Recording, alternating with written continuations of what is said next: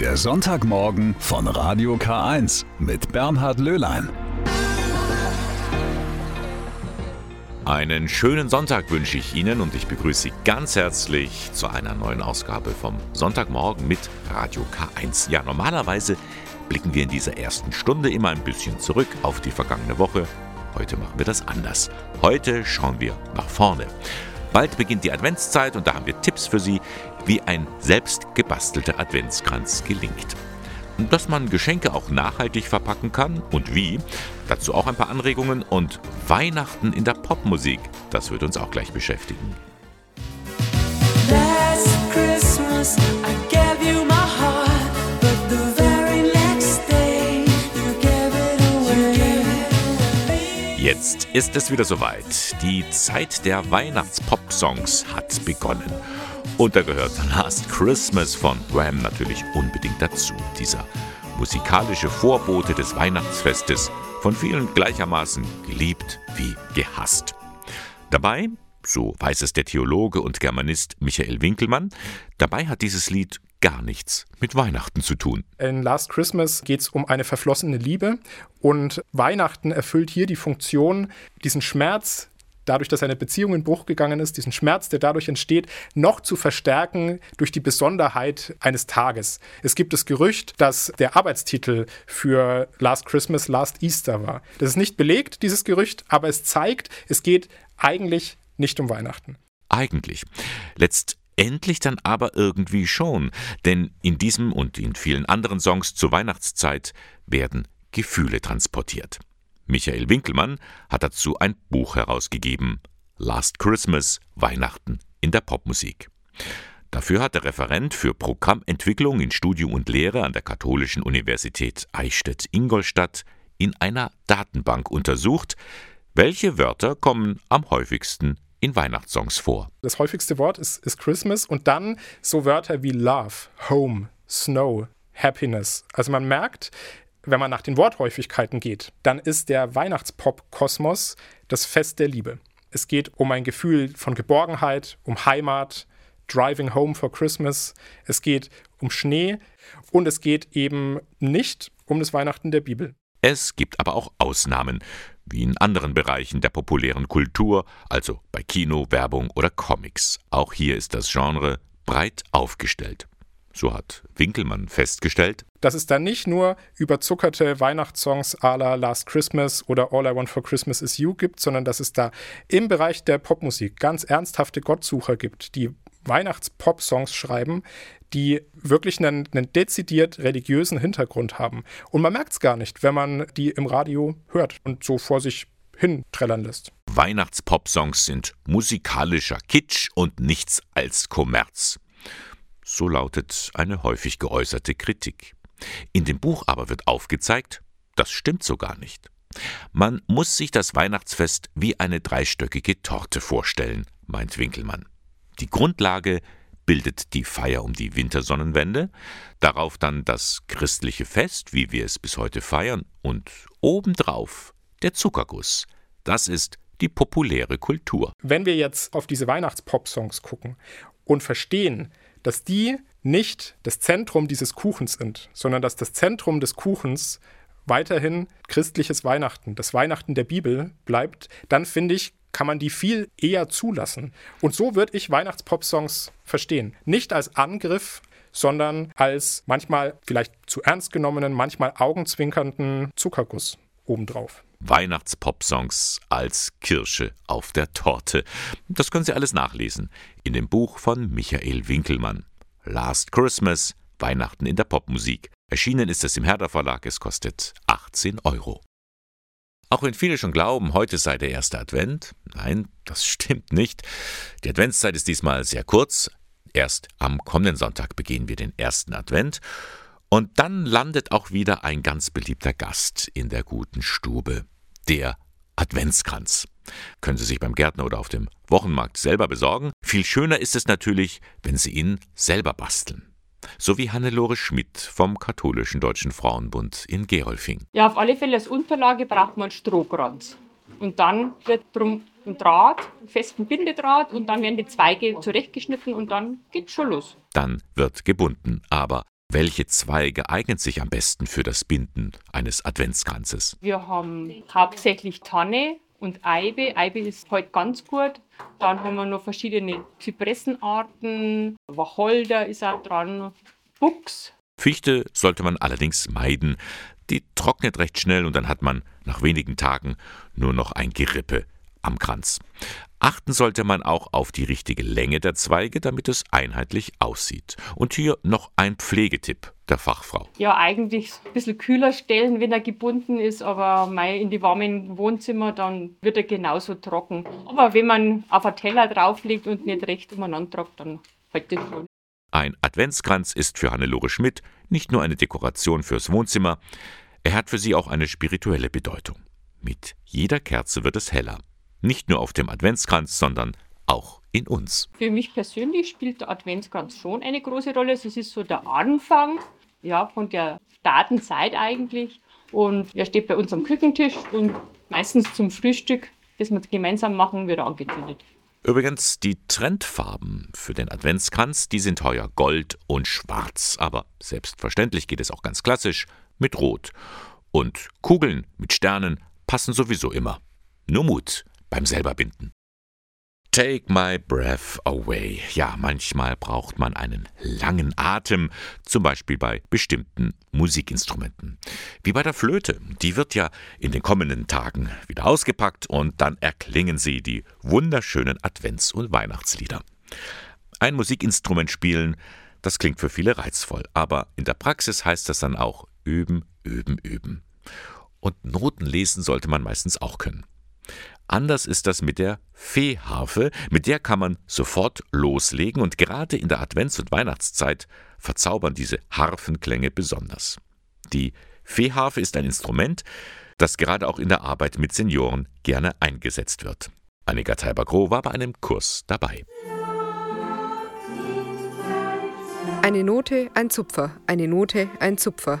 So arbeiten sich die Teilnehmerinnen im Kurs der Seniorenpastoral des Bistums Eichstätt vor. Bei Erna Dirschinger erfahren Sie, wie einfach eine Melodie erklingen kann mit der sogenannten Fehharfe.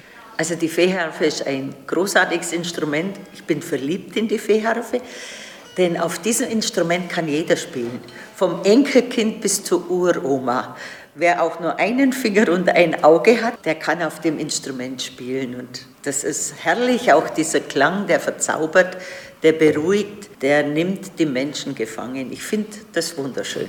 Der Landwirt Hermann Fee hat diese spezielle Harfe Ende der 80er Jahre entwickelt. Er war auf der Suche nach einem Instrument für seinen Sohn Andreas gewesen, der mit Down-Syndrom auf die Welt kam. Die einfache Handhabung ermöglicht es bis heute Menschen mit unterschiedlichen Fähigkeiten gemeinsam zu musizieren. Ich habe es schon eingesetzt, ich habe es bei der Andacht schon eingesetzt, also so langsame Lieder. Und wo ich es vor allen Dingen einsetze, ich habe einen Bewohner, der war mal Musiker und der kann mit die Finger leider nicht mehr seine Quetschen spielen und war unbandig enttäuscht. Und als ich die Fehharfe dann hatte, habe ich ihm das so vorgespielt und er nahm die sich rüber ohne Noten und hat einfach unten angezucht und hat seine Lieder gespielt und das fand ich fantastisch. Die Kursteilnehmerinnen schieben die Liedblätter unter die Seiten. Wer alleine spielt, kann die Anfangstöne auch variieren. Gemeinsam einigt man sich auf den Anfangston. Bei bekannten Liedern hilft es mitzusingen, um ein Gefühl für den Rhythmus zu bekommen. Und dann wird einfach von oben nach unten gezupft. Immer die Seite, unter die der Ton gemalt ist. In der Advents- und Weihnachtszeit passt das besonders. Weihnachten, da schwärmt man unbewusst von Stubenmusik, Klängen, von Zither, Harfe und Geigenklängen, wenn die Geige schön gespielt ist. Dann äh, passt diese Fehharfe, die passt das ganze Jahr, aber an Weihnachten vom Klang her ist es faszinierend. Absolut dieses leichte und doch bestimmend in, in der Tonführung. Ich stehe voll dahinter. Ob im Seniorenheim, in der Arbeit mit Behinderten oder einfach zu Hause, die Fehharfe ist ein handliches Instrument, das sich mitnehmen lässt. Auf Lichteinfall achten und darauf, dass das Schallloch frei liegt und schon geht's los. Die kann jeder spielen. Du legst Noten unter, du kannst an deinem Punkt anzupfen. Das finde ich sehr besonders, weil ich selber kann kein anderes Instrument, nur die Triangel. Das kann ich spielen. Das ist genial. Ich wollte schon immer Instrument spielen und somit habe ich mir gedacht, okay, Viehhafe, da brauchst du keine Noten können. Ich kann so einsetzen, ich war sehr lange im Seniorenarbeit tätig und ich will auch wieder in den Vorlesekreis für Senioren gehen mit meinen eigenen Texte und da eignet sich das gut, dass man zwischendurch Musik macht. Die Teilnehmerinnen des Kurses können jetzt jedenfalls so richtig loslegen und mit Harfenklängen die Adventszeit einläuten.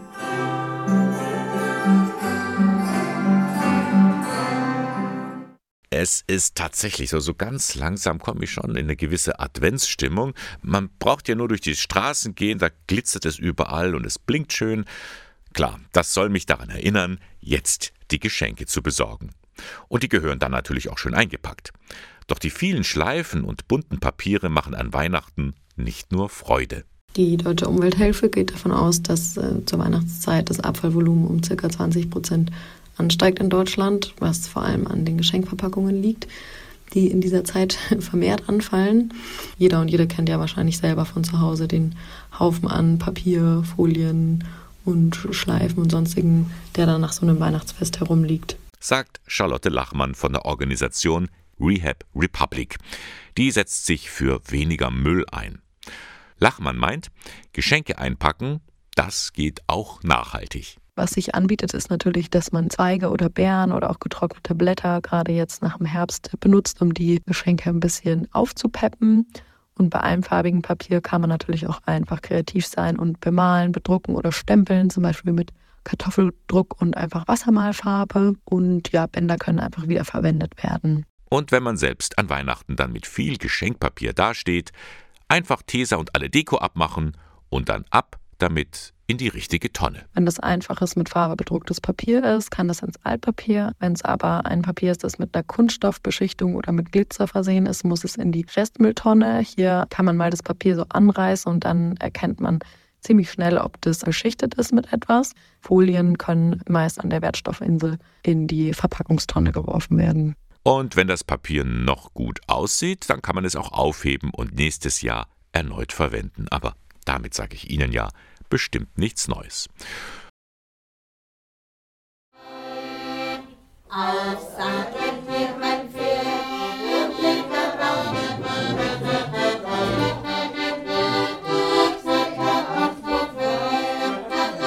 Ein Jäger aus Kurpfalz.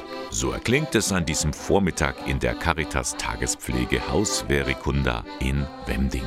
18 Seniorinnen und Senioren singen oder summen mit. Sie kennen das Lied. Es weckt Erinnerungen an früher. Von daher kommen Sie gerne in die Einrichtung. Wegen der Unterhaltung, wegen der Gemütlichkeit, der guten Betreuung und der Freundlichkeit. Das nette Personal, hervorragend und Essen und Trinken, alles hervorragend. Weil da irgendwie ist ja Unterhaltung, haben das eine gute Pflege. Daheim bin ich den ganzen Tag alleine. Gut 60 ältere Menschen besuchen die Tagespflege, manche einmal pro Woche, andere zwei oder dreimal. Viele sind demenzkrank, andere kognitiv eingeschränkt oder haben eine Sehbehinderung. Für diese Menschen da sein, das war die Motivation für die Vorsitzende der Caritas Sozialstation in Wemding, Gerda Trollmann. Vor zwei Jahren wurde die Tagespflege errichtet. Man macht so viel für Kinder und Jugendliche, unsere Politik und alles. Aber für ältere Menschen ist einfach immer kein Geld oder für die Pflege war einfach nie Geld oder sonst irgendwas da. Und ringsherum wurden Tagespflegen errichtet. Und dann wurde uns dieses Gebäude hier angeboten. Und dann haben wir gesagt, okay, das passt für uns, es hat eine gute Lage, man kann einen schönen Garten machen. Wir bauen hier dieses Gebäude als Tagespflege um und bieten den Menschen hier in Wemding, den älteren Menschen, ein sogenanntes zweites Zuhause. Auch die Angehörigen wissen dieses Angebot zu schätzen. Für sie ist es eine Entlastung. Viele pflegen ja zu Hause und wir wissen ja, dass es dann oft über die Grenzen hinweggehen kann. Und damit bieten wir hier durch unsere Tagespflege auf der einen Seite den Menschen, äh, familiäres Zuhause, einen strukturierten Tagesablauf und auf der anderen Seite können die Angehörigen zu Hause dann an diesem Tag irgendwas anderes machen. Ein großer Garten, es gibt Hühner, das alles im Haus Verikunda, äh, zu Deutsch etwa zurückhaltend, bescheiden.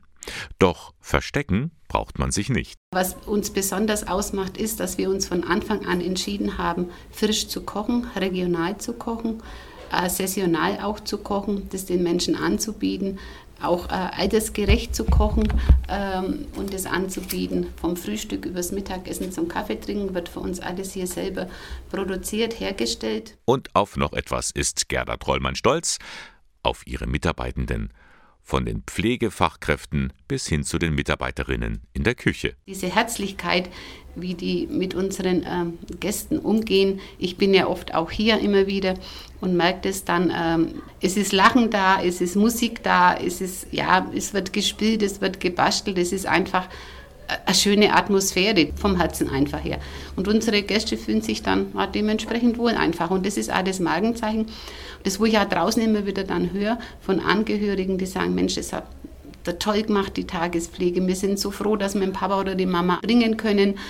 Und das ganze Jahr, ihr macht es echt ganz toll. Ja. Ein Angebot, das von Herzen kommt. Die Tagespflege der Caritas in Wemding wie an vielen anderen Orten in der Region. Sie heißen Pepper, Paro oder Garni. Nein, das sind jetzt keine Hunde oder Katzen, das sind die Namen von Pflegerobotern, die man im Einsatz in der Altenpflege bereits ausprobiert hat. Künstliche Wesen, meist ganz in weiß, sie sehen ein bisschen aus wie ein Kind auf Rollen, mit einem Bildschirm statt Gesicht. Irgendwie ganz niedlich und zugleich zum Fürchten. Wir sind die Roboter.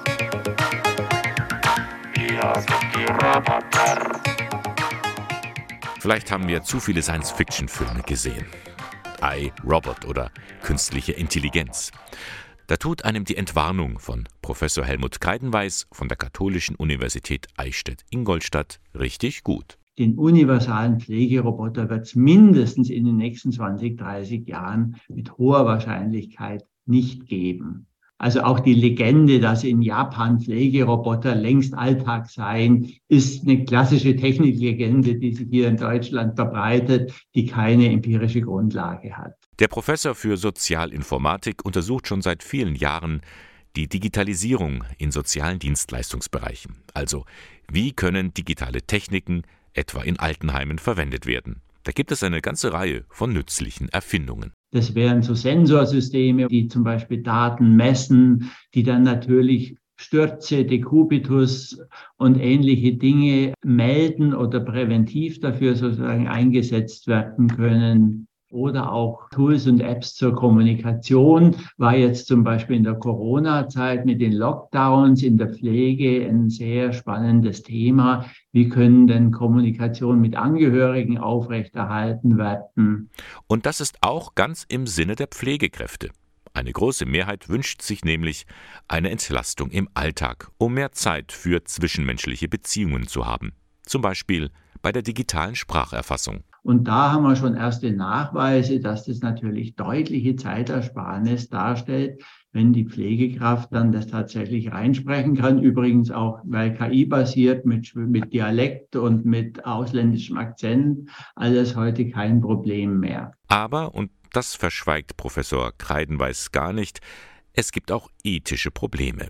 Denn was ist, wenn jemand Technik und Lebewesen nicht mehr unterscheiden kann? Da gibt es zum Beispiel so eine Roboter-Robbe, Paro heißt die, die mit der therapeutisch mit alten Menschen, in demenzkranken Menschen gearbeitet wird und wo durchaus eine Debatte darüber herrscht, naja, äh, was ist jetzt da beim demenzkranken Menschen? Äh, wird er jetzt getäuscht durch diese Robbe oder ist es auch nichts anderes, als wie wenn ich jetzt mit einer Handfigur, sage ich mal, dem alten Menschen ein Kasperl vorhalte, ja? Ein weiterer Knackpunkt, Mithilfe digitaler Technik rückt der Helfer in eine größere Machtposition. Dass Sensoren, Aktoren, Kameras Daten aus dem täglichen Leben erfassen und ihre Speicherung und Verarbeitung bleibt dem Betroffenen letztlich aber unklar. Alles Dinge, die vor kurzem bei einem Online-Talk zur Sprache gekommen sind.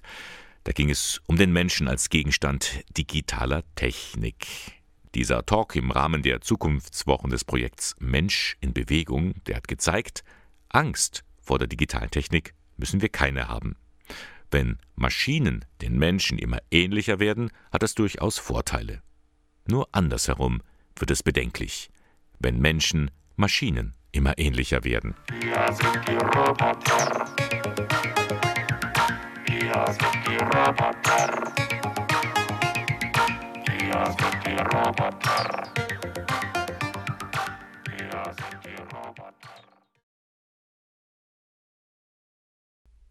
Der November. Er ist ja traditionell der Trauermonat. Da machen wir uns Gedanken über Tod und Sterben. Die evangelische Kirche begeht ja auch heute den Toten Sonntag. Eine Beerdigung ist, auf dem Land natürlich mehr noch als in der Stadt, ein Ereignis. Viele Menschen kommen zusammen, Verwandte, Freunde, und nehmen Abschied. Aber auch das gibt es. Niemand steht am Grab. Weil es keine Angehörigen mehr gibt oder weil der oder die Verstorbene in bitterer Armut gelebt hatte. Dann feiern der Pfarrer und der Friedhofsschaffner, wie er heißt, schon mal alleine die Feier. In München allerdings gibt es seit einiger Zeit die Gruppierung Letztes Geleit, damit man nicht einsam beerdigt wird. Corbinian Bauer war bei einer solchen Bestattung von Amts wegen mal dabei. Die Sakristeitür der Aussegnungshalle öffnet sich. Der Mesner trägt ein Kreuz herein. Es folgt ein junger Priester. Nur zwei Gäste sind ansonsten gekommen. Zur Orgelmusik vom Band versammeln sich die vier um eine schlichte dunkle Urne auf einem Sockel, der mit schwarzem Samt behangen ist. Es ist die Trauerfeier für Johann Martin Schießel. Gekannt hat ihn keiner der Anwesenden. Und trotzdem ist Rita Rost gekommen. Ich finde, es sollte also kein Mensch ohne irgendeine Begleitung eingegraben werden, sondern ich finde das als Christenpflicht, dass man also einen begleitet, der keine Angehörigen hat. Ab und zu kommt noch mal irgendein Verwandter oder ein Nachbar, die also das auch erfahren haben, dass jemand beerdigt wird. Aber wenn das so keine Angehörigen mehr da sind, sondern die Leute so aus dem Pflegeheim kommen, die gar nicht mehr so den Kontakt zur Außenwelt gehabt haben und so, da bin ich dann meistens alleine. Die 86-Jährige ist bei der Gruppe Letztes Geleit aktiv. Eine Gruppe aus rund 15 Männern und Frauen, die ehrenamtlich als Trauergäste an Beerdigungen teilnehmen, erklärt Rost. Seinerzeit ist von der Pfarrei St. Ludwig die Initiative ausgegangen, dass man also für Leute, die keine Angehörigen mehr haben, eine Trauerbegleitung macht. In der Zwischenzeit ist das aber dann alles auf das Bestattungsamt übergegangen und jetzt ist es so, dass ich vom Bestattungsamt immer Verständigungen bekommen, wenn jemand verstorben ist, der keine Angehörigen mehr hat. Und deshalb bin ich heute hier. Gibt es keine Angehörigen, die sich um eine Bestattung kümmern, führen die städtischen Friedhöfe eine BVA durch, eine Bestattung von Amts wegen. Rund viermal pro Woche kommt das in München vor, weiß Heidrun Oberleitner Reitinger. Die Pastoralreferentin leitet den katholischen Bestattungsdienst im Erzbistum München und Freising. Letztes Jahr hat sie bei 215 BVAs dafür gesorgt, dass ein Seelsorger anwesend war. Häufig ist es tatsächlich so, dass man außer dem Namen und dem letzten Wohnort und vielleicht noch dem Beruf überhaupt nichts weiß über die Person, die da verstorben ist. Und bei uns an der Stelle landen natürlich diejenigen, die als katholisch gemeldet sind. Und die werden dann auch genauso wie jeder und jede andere auch mit einer Trauerfeier verabschiedet. Wer keine Angehörigen hat, kann mit einer Bestattungsvorsorge schon zu Lebzeiten die Wünsche für die eigene Beerdigung festhalten. Doch auch wenn das nicht geschieht oder das nötige Geld fehlt, steht jedem Menschen ein gewisser Mindeststandard für eine Beerdigung zu. Das heißt, es wird ein einfacher Holzsarg ausgesucht, es wird Blumen geben am Grab, aber auch nicht die teuerste Variante eines riesigen Blumenbouquets. Es gibt Musik bei der Trauerfeier zu Beginn und zum Schluss. Es wird für einen Seelsorger, eine Seelsorgerin gesorgt und die Bestattung erfolgt in der Regel als Feuerbestattung als Kremation und beigesetzt wird der Mensch dann in einem Urnengrab oder in einer Urnengitternische. Einen Anspruch auf Trauergäste, abgesehen vom Seelsorger und Mesner, hat aber niemand. Und trotzdem liegt neben der Urne von Johann Martin Schießel noch eine Sonnenblume. Mitgebracht hat sie Anton Pfeffer. Auch der pensionierte Kunstlehrer engagiert sich ehrenamtlich beim letzten Geleit. Verstorbenen eine besondere Blume mitzubringen, ist sein ganz eigenes Ritual. Eine persönliche Geste für einen Unbekannten. Ich finde, es gibt keinen Sinn ohne Form. Das heißt, es genügt nicht nur ein Wort oder Gedanke, sondern es braucht auch eine äußere Form. Und da gehört eben so ein Abschiedsgruß, also wie eine Blume dazu. In Pfeffers Familie konnten sich alle Verstorbenen immer darauf verlassen, ein letztes Geleit zu bekommen. Aus Dankbarkeit dafür begleitet er seit einiger Zeit die Bestattungen von Menschen ohne Angehörige. Was ihn dabei am meisten überrascht hat, treffen kann es jeden. Die Leute, die hier bestattet werden, also anonym, sind erstaunlicherweise mitten aus der Gesellschaft. Das sind also Bäckermeister mit 56, also äh, Bauingenieur mit äh, 62. Also man, man glaubt es nicht, man, man denkt, es gibt da Angehörige oder Arbeitskollegen. Und ich bin völlig überrascht, dieses Problem, dass die Leute einsam sind und keine Angehörigen haben, das ist etwas, was mitten in der Gesellschaft angekommen ist, dieses Problem. Nach knapp 20 Minuten schließt sich der blaue Vorhang vor der Urne von Johann Martin Schießel. In das Grab überführt wird sie zu einem späteren Zeitpunkt, ohne Gäste. Hauptsache, bei der Trauerfeier war jemand da, findet Rita Rost. Wenn ich das so sagen darf, mich befriedigt das eigentlich, dass ein Mensch äh, zu Grabe getragen wird, der nicht alleine den letzten Weg geht. Das ist der Grund, warum ich auch mitgehe. Und ich hoffe, dass ich auch eines Tages mal in Begleitung beigesetzt werde. Das war ein Beitrag von Corbin Jan Bauer über Bestattungen von Amts wegen und darüber, wie Ehrenamtliche Verstorbene das letzte Geleit geben. Eine gute Idee, auch für andere Orte. Damit rechnet man nicht unbedingt. Im Bahnhof von Eichstätt, also in einem öffentlichen Raum, dort macht eine Ausstellung aufmerksam auf Frauen, die sexuelle Gewalt erlebt haben. Und gezeigt wird, was ich anhatte. So auch der Titel. Zu sehen sind also Kleidungsstücke und Texte, bei denen man die Geschichten nachlesen kann, die unter die Haut gehen. Anna Fischer von der Fachstelle gegen sexuelle Gewalt im Landkreis Eichstätt hat mir die Ausstellung näher gezeigt. Frau Fischer, die Wanderausstellung zur sexualisierten Gewalt und falscher Opferschuld an einem Ort, wo man sie erstmal nicht erwartet, am Bahnhof in Eichstätt. Diese Ausstellung ist eine Wanderausstellung. Was ist der Anlass, der Grund dafür? Der Grund ist, möglichst breit, möglichst weit Leute tatsächlich erreichen zu können, ob das jetzt in großen Städten ist, aber auch in kleinen Städten und eben mit dem Mythos, äh, eine Frau ist an einer Vergewaltigung schuld, weil sie das falsche Kleidungsstück anhatte, zu brechen. Was sehen wir denn hier? Sind alles Kleidungsstücke von Frauen, die sie anhatten, beziehungsweise sowas ähnliches anhatten, als sie Opfer von sexualisierter Gewalt geworden sind? Genau, richtig. Also es sind teilweise Originalstücke, es sind teilweise Replikate, die auf, basierend eben auf den Geschichten der Frauen ähm, nachgekauft worden sind. Die, die Bandbreite zwischen der Unterhose bis hin zum Nachthemd, aber auch der Lederjacke einfach aufmachen. Und Sie wollen damit gegen ein, ein Tabu anbrechen, so nach dem Motto, eine Frau, die das erfahren hat, die etwa die reizvolle Kleidung angezogen hatte, die ist selber schuld. Genau, damit wollen wir brechen. Also mit dieser Täter-Opfer-Umkehr, die wir in der Gesellschaft sehr gerne machen. Das ist eine der größten Fragen oder der meisten Fragen, die Frauen gestellt werden, wenn sie sexualisierte Gewalt erlebt haben. Was hattest du an? Was steckt dahinter bei dieser Frage? Dass eine Frau sich zu reizvoll angezogen hat und damit die Erregung des Mannes quasi entfacht hat. Also dieses weibliche Sträuben und die männliche Übererregtheit, das war noch im 19. Jahrhundert das integrale Moment der Konstruktion normaler Sexualität. Und das steckt immer noch in uns, in unseren Gedanken. Und wir wollen immer, dass die Welt eine gerechte ist und dass wir uns nicht in Gefahr befinden. Und es macht es einfach einfacher, wenn ich sage, die andere ist schuld. Sie hat mit ihrem Aussehen, mit ihrem, dem, was sie anhatte, vielleicht hat sie auch Alkohol getrunken, vielleicht hat sie die falschen Signale gesendet. Sie ist schuld daran, dass ihr sowas passiert ist. Ich mache sowas ja nicht, also kann mir das nicht passieren. Und damit auch klar gemacht wird, eine Frau darf und soll und kann anziehen, was sie will. Richtig. Genau, es gibt niemals die Einladung mit der Kleidung, äh, vergewaltige mich, auf gut Deutsch. Das alles steckt tief in dieser Ausstellung drin, auch wenn wir nur oberflächlich in Anführungszeichen Kleidungsstücke sehen. Können Sie ein, zwei Beispiele nennen von äh, Lebensgeschichten, von Situationen von Frauen, wo wir hier die Kleidungsstücke sehen? Ja, also wir haben hier wirklich die Bandbreite von der sechsjährigen Ruth, die von ihrem Stiefvater missbraucht worden ist, bis hin zu der, ich glaube, 86-jährigen Alina, die sexualisierte Gewalt im Altersheim erlebt haben.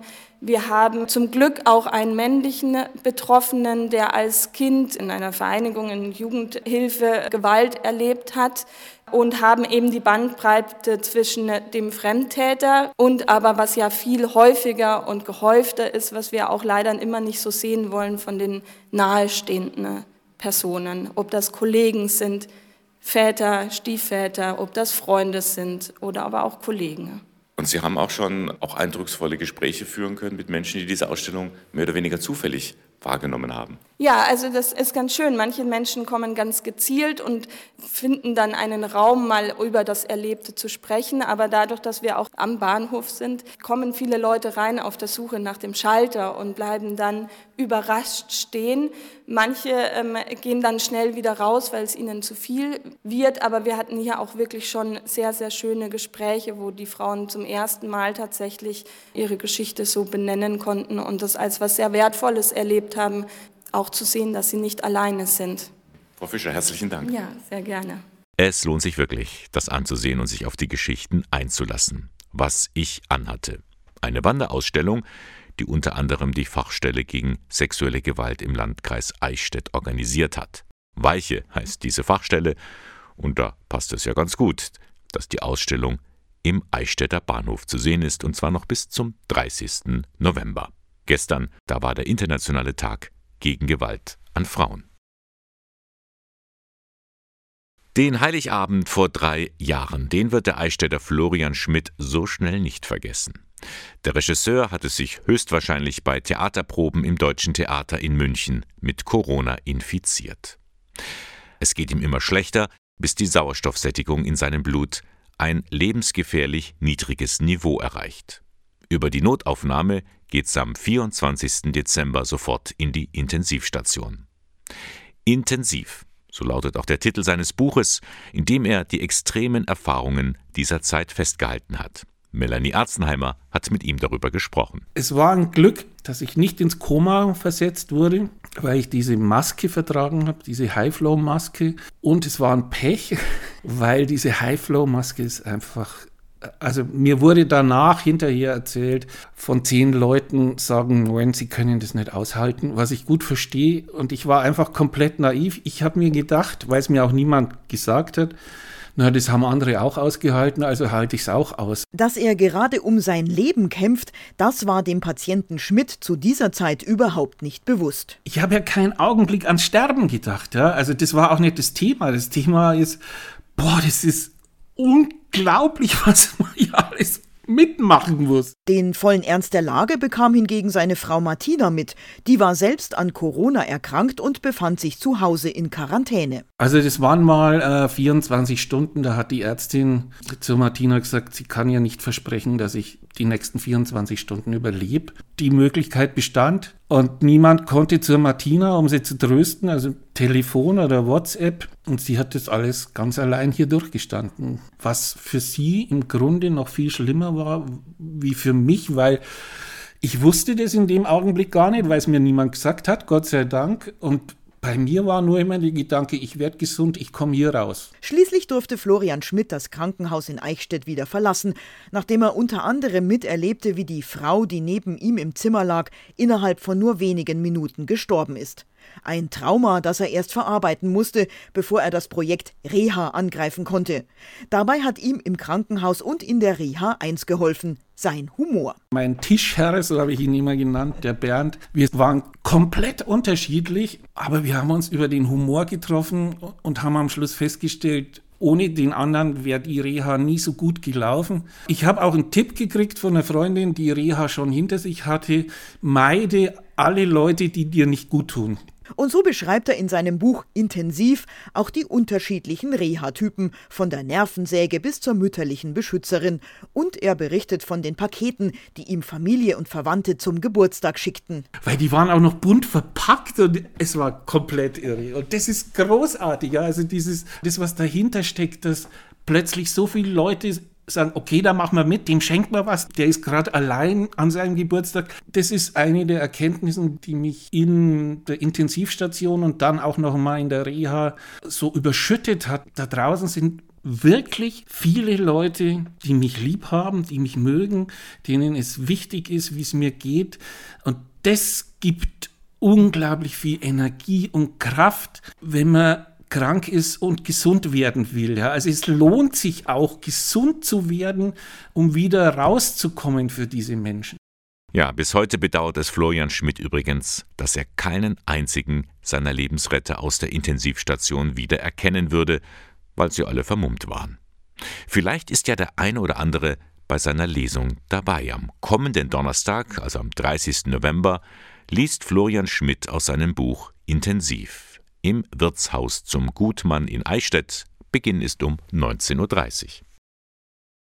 Take That und Back for Good am Sonntagmorgen mit Radio K1. Und er kommt auch wieder back zurück nach Ingolstadt. Der Benediktinerpater und Buchautor Anselm Grün. Er stellt sein neues Buch Zeit für Versöhnung vor. Bücher schreiben, das kann er. Rund 20 Millionen Exemplare, das ist die stolze Gesamtauflage. Damit gilt Anselm Grün als bekanntester Ordensmann Deutschlands. Der Bestsellerautor schreibt spirituelle Ratgeber für fast alle Lebenslagen. Gabriele Höfling stellt ihn uns vor und ihr hat er auch ganz offen von seinen ersten Jahren als Mönch erzählt. Taylor waren die ersten Jahre im Kloster, bin so eingetreten mit viel Ehrgeiz, sehr vom Verstand her, vom Kopf gesteuert und dann kam ich eben mit meinen Gefühlen in Berührung, war auch verunsichert, ist das mein Weg oder nicht. Natürlich dann der Tod meiner Eltern oder jetzt meiner ältesten Schwester. Sonst bin ich Gott sei Dank verschont geblieben. Anselm Grün blickt versöhnt auf sein bisheriges Leben. Der Ordensmann schreibt Bücher wie am Fließband, trägt einen beeindruckenden Rauschebart als Markenzeichen und hat auch sonst einiges vorzuweisen. Die Reisen nach Asien zum Beispiel, Taiwan, Hongkong, das waren immer auch Gipfelerlebnisse, da zu erleben, dass Menschen aus einer anderen Kultur offen sind, dass die Menschen meine Gedanken verstehen. Das waren schon Gipfelerlebnisse, wenn da so viele Menschen kommen. In über 30 Sprachen sind seine Bücher übersetzt, seine Lesungen sind gut besucht. Wenn er nicht gerade auf Achse ist, lebt er in einem Benediktinerkloster bei Würzburg seit 50 Jahren. Denn bei allem Erfolg abheben will er nicht. Also wenn man sich auf den Erfolg aufruht und dann denkt man, ist doch alles in Ordnung, dann geht man aber nicht weiter und wenn man aufhört zu suchen und weiterzugehen, dann, dann erstarrt man. Natürlich gibt es auch mal Kritik an Anselm Grün, etwa über Finanzgeschäfte oder sein Facebook-Profil. Doch sowas will er nicht zu sehr an sich herankommen lassen. In den sozialen Medien ist sicher die Aggressivität und das Verurteilen. Ich lese das einfach nicht. Ich denke, das tue ich mir nicht an, alles da im Internet zu lesen, was für mich geschrieben wird weil das bringt nichts. Viel wichtiger ist Grün der unmittelbare, der echte Kontakt mit anderen. Die Begegnung mit Menschen hätte ich nicht versäumen wollen und auch, auch, das, auch das Schreiben hätte ich nicht versäumen wollen. Ich bin einfach dankbar, dass ich da am Leben teilhabe und nicht, äh, nicht das versäume. Ja, und begegnen können Sie Anselm Grün morgen Abend um 19.30 Uhr in Ingolstadt. Er liest aus seinem Buch vor Zeit für Versöhnung. Die Veranstaltung im Kollersaal der Volkshochschule Ingolstadt. Eintritt kostet 10 Euro. Veranstalter ist die katholische Erwachsenenbildung in Zusammenarbeit mit der Volkshochschule Ingolstadt. Anselm Grün, morgen Abend um 19.30 Uhr in der Volkshochschule Ingolstadt. Der Sonntagmorgen mit Radio K1 geht zu Ende. Wir blicken nochmal zurück auf die erste Stunde, kurz nach 8 Uhr. Da ging es ja ganz massiv um den Advent und auch um weihnachtliche Popsongs. Da finden sich durchaus ernstzunehmende Gottsucher, meint Michael Winkelmann. In seinem Buch hat er nämlich festgestellt, dass es da nicht nur überzuckerte Weihnachtssongs à la Last Christmas oder All I Want for Christmas is You gibt, sondern dass es da im Bereich der Popmusik ganz ernsthafte Gottsucher gibt, die Weihnachts-Pop-Songs schreiben, die wirklich einen, einen, dezidiert religiösen Hintergrund haben. Und man merkt es gar nicht, wenn man äh, die im Radio hört und so vor sich hin trällern lässt. Zur Zeit vor Weihnachten gehört natürlich auch der Adventskranz. Und Hannelore Schmidt aus Gerolfing ist eine fleißige Bastlerin, hat uns auch ein paar Tipps gegeben, was zu einem guten Adventskranz gehört. Für sie ist er nicht nur Dekoration, er hat auch eine spirituelle Bedeutung. Für mich persönlich spielt der Adventskranz schon eine große Rolle. Es ist so der Anfang ja, von der Datenzeit eigentlich. Und er steht bei uns am Küchentisch und meistens zum Frühstück, das wir gemeinsam machen, wird er angezündet. Und wenn Sie in den nächsten Tagen dabei sind, Geschenke einzukaufen, dann machen Sie sich doch auch Gedanken, wie Sie die einpacken können. Charlotte Lachmann von der Organisation Rehab Republic hat ein paar Tipps, wie das auch nachhaltig geht. Was sich anbietet, ist natürlich, dass man Zweige oder Beeren oder auch getrocknete Blätter gerade jetzt nach dem Herbst benutzt, um die Geschenke ein bisschen aufzupeppen. Und bei einfarbigem Papier kann man natürlich auch einfach kreativ sein und bemalen, bedrucken oder stempeln, zum Beispiel mit Kartoffeldruck und einfach Wassermalfarbe. Und ja, Bänder können einfach wieder verwendet werden. Können Sie alles nochmal nachhören im Internet unter www.radiok1.de. Klicken Sie einfach auf Sendungen zum Nachhören. Und das war der Sonntagmorgen mit Radio K1, dem Kirchenfunk im Bistum Eichstätt. Sie finden uns dort in der Luitpoldstraße 2. Moderation und Redaktion der Sendung Bernhard Löhlein. Ich wünsche Ihnen jetzt noch einen schönen Sonntag und wir hören uns dann nächste Woche wieder. Bis dann.